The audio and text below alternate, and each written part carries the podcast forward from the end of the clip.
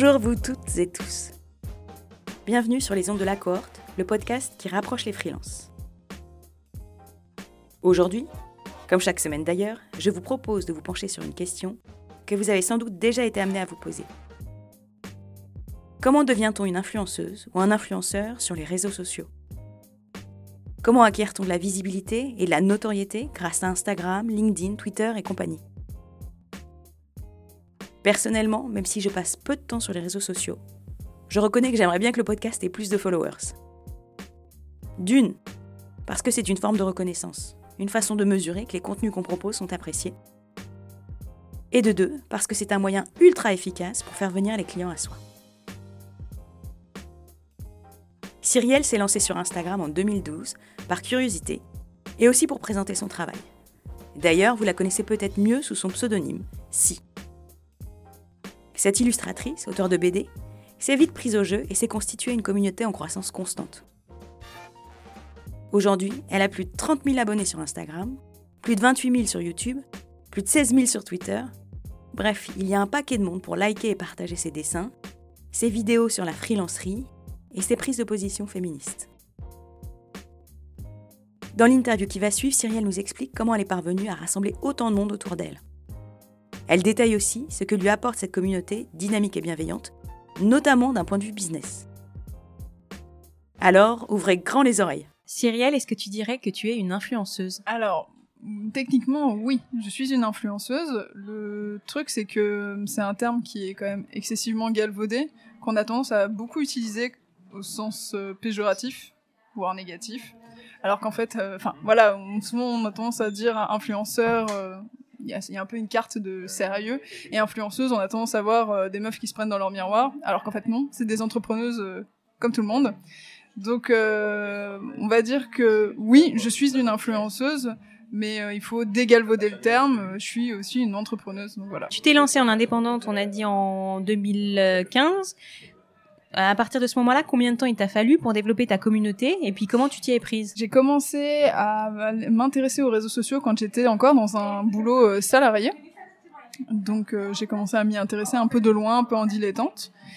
Et puis euh, on va dire que j'ai pas eu une ambition propre d'entrepreneuriat en me disant je vais je vais farmer du followers, je vais je vais aller à la conquête de ça, pas du tout. J'y suis allée au fur et à mesure. J'ai pas eu du tout de, de plan euh, en quatre étapes ou des choses comme ça. Donc je m'y suis prise euh, bah euh, comme tout enfin comme une bonne partie en fait des gens, ça veut dire en tâtonnant et en, produisant du contenu, en montrant des dessins et en essayant d'être le le plus proche de ce que je suis vraiment. Et puis bah au fur et à mesure ça a marché et c'est l'effet boule de neige quoi quand tu commences à enclencher la machine et ben voilà, ça, ça commence à, se lancer. Donc le plus dur, c'est d'enclencher la machine, hein, on le sait tous. Aujourd'hui, tu consacres ton temps à quel réseau principalement? Le réseau qui me prend peut-être le plus de temps. Alors c'est un peu vicieux parce que le réseau social à proprement parler où je je, le plus de contenu. Au final, c'est Instagram avec les stories parce que c'est là où je vais passer le plus de temps euh, direct.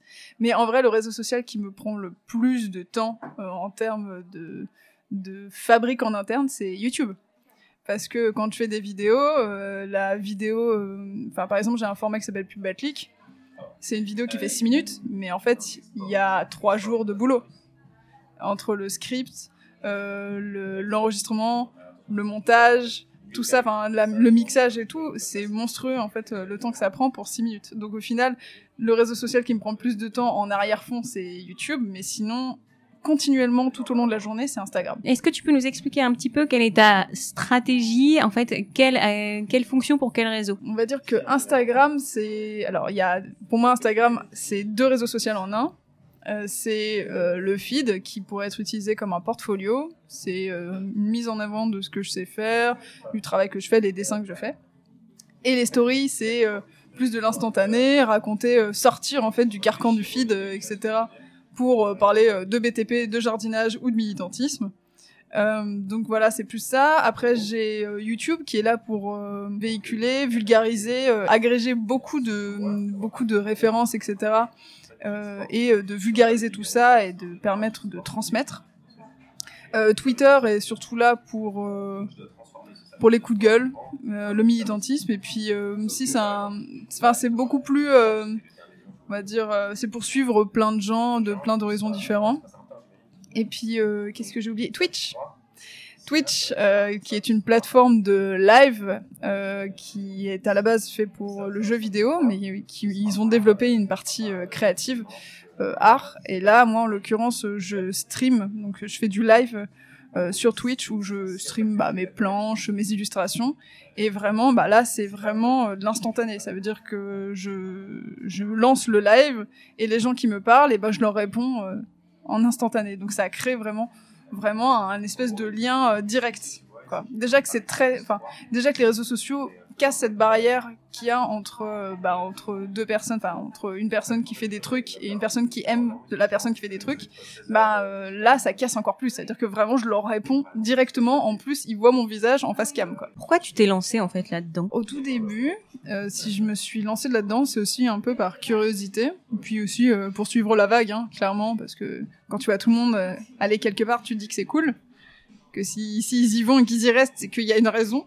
Donc, euh, me suis un peu lancée là-dedans sur Instagram, tout ça, euh, pour faire un peu comme les autres. Et puis, euh, je me suis lancée sur YouTube, c'était c'était à la base pour répondre à des questions qui me revenaient tout le temps. Quand j'ai commencé en fait à être sur les réseaux sociaux, en fait, le truc c'est que donc je poste des dessins et les questions qui reviennent le plus souvent, tu pouvais demander à n'importe quel artiste, c'est c'est quoi tes études?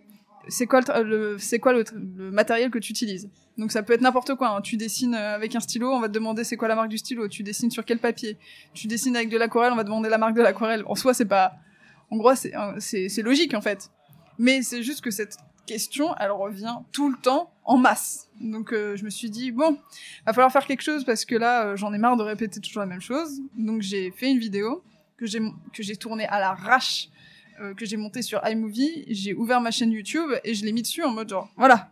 À chaque fois qu'on me posera la question, j'enverrai le lien de cette vidéo et ça me permettra de pas dépenser du temps à répondre à une personne à chaque fois. Donc du coup, euh, de ce que je comprends, c'est qu'il y a un côté transmission qui est important pour toi? C'est ça. Alors au début, c'était, euh, j'avoue que c'était un petit peu égoïste quand même. C'était juste genre, j'en ai marre de passer du temps dessus. Et puis au fur et à mesure, je me suis rendu compte que c'était un, un super bon euh, moyen de transmission euh, et de vulgarisation. Donc euh, les premiers, les premières vidéos que j'ai faites, je montrais des dessins. Et puis au fur et à mesure, mais je me suis dit que ce serait cool de répondre à des questions qu'on me posait souvent parce que j'avais beaucoup d'étudiants, par exemple, qui venaient me voir avec la l'angoisse au ventre, la même angoisse que je connaissais parce que je l'avais eu euh, quelques années plus tôt. Et donc, euh, moi, je me suis dit que j'allais euh, que j'allais faire des vidéos plus poussées, par exemple, sur euh, plus largement sur l'univers de freelance, sur l'univers d'artistes, des illustrateurs ou des graphistes freelance. Et on avait ok aussi un point important, c'était euh, enfin que cette communauté, les réseaux sociaux euh, plus largement, ça t'a permis aussi de, de rompre un petit peu avec cet isolement d'indépendants et surtout d'auteurs de BD. Effectivement, donc on, on le sait, hein, je pense que sur ce podcast, nous sommes tous au courant qu'on est quand même assez seul. Bon, il y a les, les endroits de coworking qui permettent de casser ça, mais quand même, euh, on est quand même seul face à notre ordinateur ou autre. Et euh, ben, le truc, c'est que quand tu fais de la bande dessinée, c'est encore pire, parce que autant euh, quand tu quand t'es freelance, ben tu vas avoir peut-être plusieurs clients et donc des interjections avec plusieurs clients. Mais euh, quand tu fais une BD, bah souvent c'est entre six mois à deux ans où tu auras un seul et unique client, qui veut dire ton éditeur ou ton éditrice. Et bah voilà, et pour peu que tu sois très autonome, et bah tu parles à personne d'autre. Surtout que tu lui parles pas forcément tous les jours à ton éditeur. Clairement, voilà, on parle pas tous les jours à son éditeur parce que l'éditeur au bout d'un moment il est un peu en mode genre bon, prends ton en main quoi. Et mais euh, non, tu lui parles pas tous les jours, tu es là sur des sur des espèces de checkpoints en fait comme en fait la la BD c'est simple, c'est c'est comme si vous prenez un un, un espèce d'une structure euh, que- normale que vous- de traitement avec un client, sauf que ce truc-là, vous l'é- vous l'étirez pendant deux ans ou un an, et euh, bah forcément, euh, voilà, c'est les mêmes checkpoints, mais sauf que entre entre deux checkpoints qui sont, je sais pas, un mois, et bah t'as six mois quoi. Et puis il y a un aspect important aussi autour de cette communauté et puis de, de cette influence, c'est le côté business. Ça t'apporte du business. Est-ce que tu peux nous en parler? Oui, parce que là, c'est quand même une composante euh, très importante. Euh, au début, euh, pas du tout. Hein. Quand tu, j'ai pas du tout, je suis pas du tout partie sur ce truc-là de, euh, je vais me faire de la masse de thunes. Non, non, non, pas du tout. C'est une roue à eau. En fait, forcément, quand tu, quand tu commences à avoir une présence sur les réseaux sociaux et une certaine influence, peut-être de manière un peu, comment dire, biaisée, beaucoup de clients vont prendre ça comme un gage de qualité. Ça veut strictement rien dire en fait. Ça veut dire qu'un pro qui a genre deux personnes qui suivent sur Instagram sera pas forcément moins bien qu'une personne qui en a des, centaines, bien évidemment. Mais euh, je sais pas, il y a ce truc-là un peu tacite euh, qui, qui est induit. Et puis, bah, forcément, vu qu'il y a beaucoup de gens qui te suivent, donc euh, les clients ont tendance à, à se dire que bah, s'il y a plein de gens qui te suivent, forcément, c'est parce que tu fais du bon taf. Dans ces gens qui te suivent, il y a aussi potentiellement des gens qui pourraient être intéressés pour te faire travailler. Moi, je sais que j'ai pas mal de lectrices ou de lecteurs qui forcément bah, me suivent et puis je sais pas dans un brief client ils ont besoin d'un illustrateur ou d'illustratrice ah bah voilà euh, tu, tu, fais des connexions et ça, et ça remonte. Donc euh, oui, ça amène du, du business, quoi. Donc ça t'amène des projets d'illustration pour des clients. On a évoqué d'autres projets qui n'ont pas grand-chose à voir avec ton activité de base euh, d'illustratrice. Oui, en fait, il s'est déjà arrivé qu'on me donne les, les clés d'un, du community management, enfin, qu'on me donne les clés d'un Instagram de festival, qu'on, qu'on vienne me chercher pour faire des choses un peu connexes à côté, parler par exemple par exemple, vu que je suis assez militante sur les droits, de, enfin, sur les droits qu'ont les auteurs, etc., bah, je me retrouve à être dans des conférences, à euh, sensibiliser des jeunes sur le côté freelance, et, euh, au final, ça n'a pas tellement de connexion avec euh, ma BD en tant que telle, qui en l'occurrence, mes premières BD parlent de sexualité, donc on est quand même excessivement loin du thème de base. Mais voilà, donc ça c'est assez cool, et ça me permet de faire des concerts dessinés Enfin, vraiment avoir un espèce de champ d'action, euh, des fresques, des trucs comme ça. Enfin, ça... ça, ça a été rendu possible grâce à, grâce à cette communauté. Bah, c'est rendu possible euh, avec mon travail, plus l'apport de la communauté, effectivement. Après, euh, c'est un espèce de cercle vertueux. Ça veut dire que tu peux être aussi un auteur de BD ou une autrice de BD et avoir personne et quand même faire ce genre de choses parce que, ben, après la légende ne se construit pas que via Instagram, quoi. T'arrives aussi d'aller chercher des clients avec qui tu as envie de travailler et donc cette notoriété sur les réseaux sociaux, et ça t'apporte, euh, ça t'apporte quoi euh, dans, dans le cadre de cette démarche? En fait, avoir une communauté comme ça qui te suit, il y a un côté où ça va te donner aussi euh, un peu d'ego. Enfin, comment dire? Ça va te donner. C'est comme si tu avais un socle beaucoup plus solide en te disant, bah, si le client en face il refuse de bosser avec moi, et eh ben je me dis juste que bah je, ça rentre pas dans sa dans sa grille, ça rentre pas forcément dans son budget, ça rentre aussi peut-être pas juste dans ce qu'il aime, mais c'est pas grave, ça veut pas dire que mon travail c'est de la merde. Ça veut juste dire que lui à l'instant T euh, ça l'intéresse pas. Et euh, ça permet de se dire que bah si j'ai tant de personnes qui qui aiment mon travail, et eh ben euh, ben c'est pas que je, que je fais pas de la merde, tout simplement. Mais bon, là encore, je préfère temporiser parce que toutes les personnes qui ont qui, qui sont illustrateurs, illustratrices dans la bande dessinée n'ont pas du tout forcément toute cette communauté parce qu'ils n'ont pas forcément aussi la fibre pour ça de la communication. Et euh, ça veut pas dire que vous faites de la merde en fait. C'est juste que moi j'ai un espèce d'indicateur qui est plus visible que vous. C'est juste ça. Parlons un peu plus organisation. Euh, est-ce que tu parviens à évaluer le temps que tu consacres par jour à peu près à entretenir, à animer euh, ta communauté? C'est énorme. C'est moi le temps que j'y ai à fret est assez monstrueux par rapport en fait en vrai en fait c'est monstrueux et diffus. Ça veut dire que c'est très dur d'y mettre euh, un espèce de carcan de telle heure à telle heure euh, on, on peut pas en fait. Ça veut dire que bah, par exemple au réveil je sais pas je vais avoir des MP sur Instagram qui vont me parler d'un truc bah je vais leur répondre mais ça veut dire que techniquement si on part du principe que c'est du travail dans mon lit à 7 heures je suis en train de travailler. Mais au final c'est plus c'est plus insidieux que ça.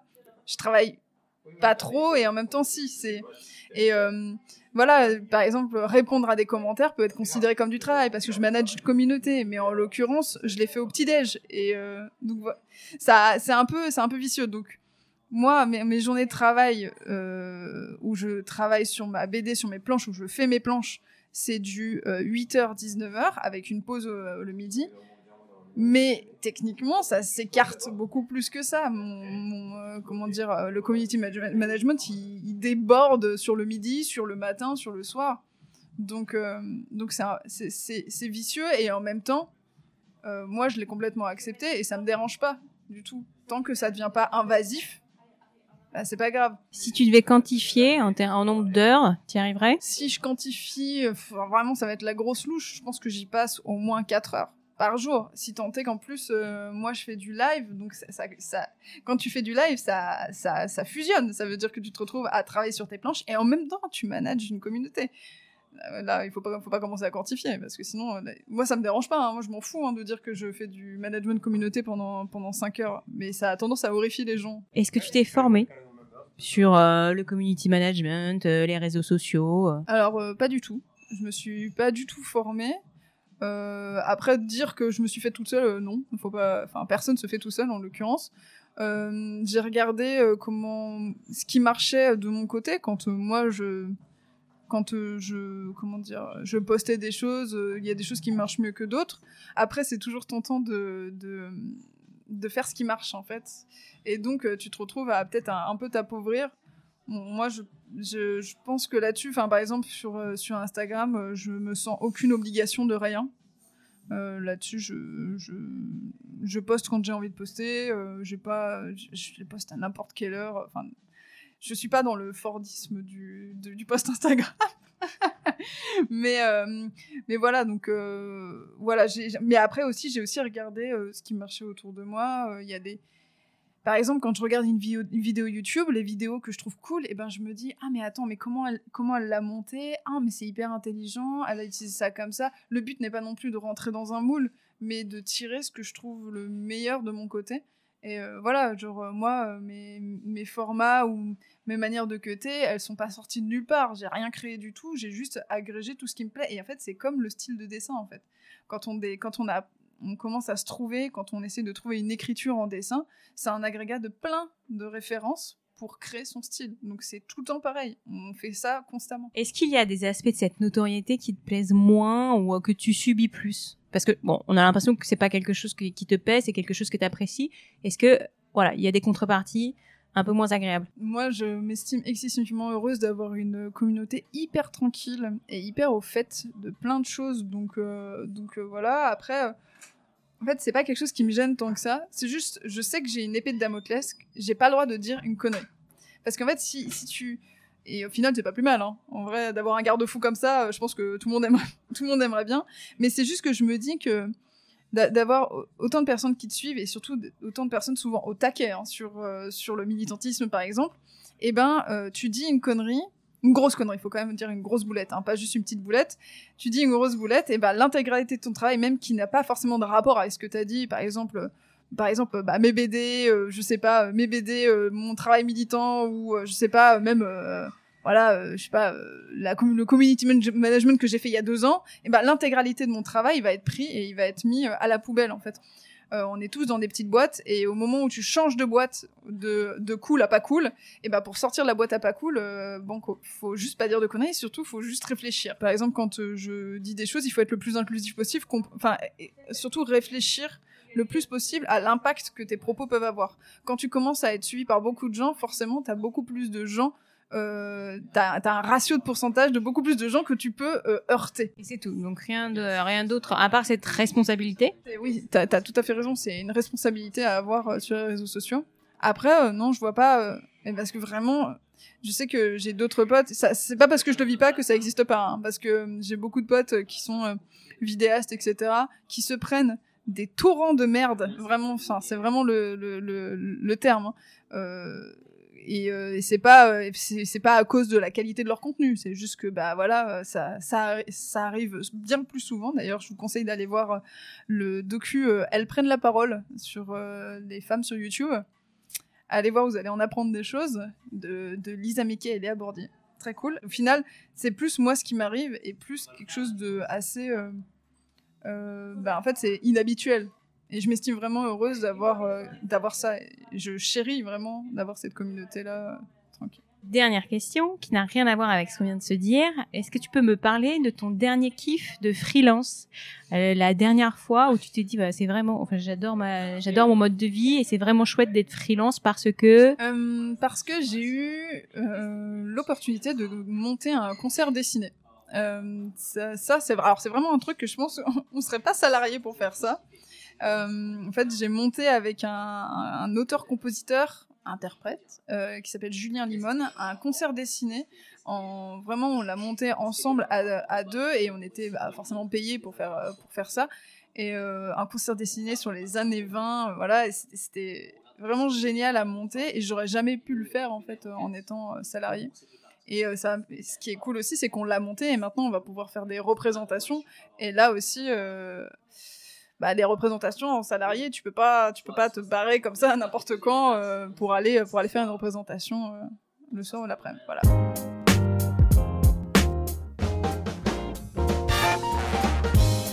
Et voilà, c'est terminé pour aujourd'hui. J'espère que vous aussi, vous avez apprécié le pragmatisme et la spontanéité de Cyrielle. À retenir absolument de son témoignage. Primo, il faut beaucoup de temps et produire beaucoup de contenu pour faire son trou sur les réseaux sociaux. Alors si vous êtes déjà sous l'eau, et ou si ce n'est pas votre truc, mieux vaut passer votre chemin. Deuxièmement, pour réussir, il faut surtout ne pas attendre de résultats immédiats. Autrement dit, il faut d'abord faire ça pour le fun.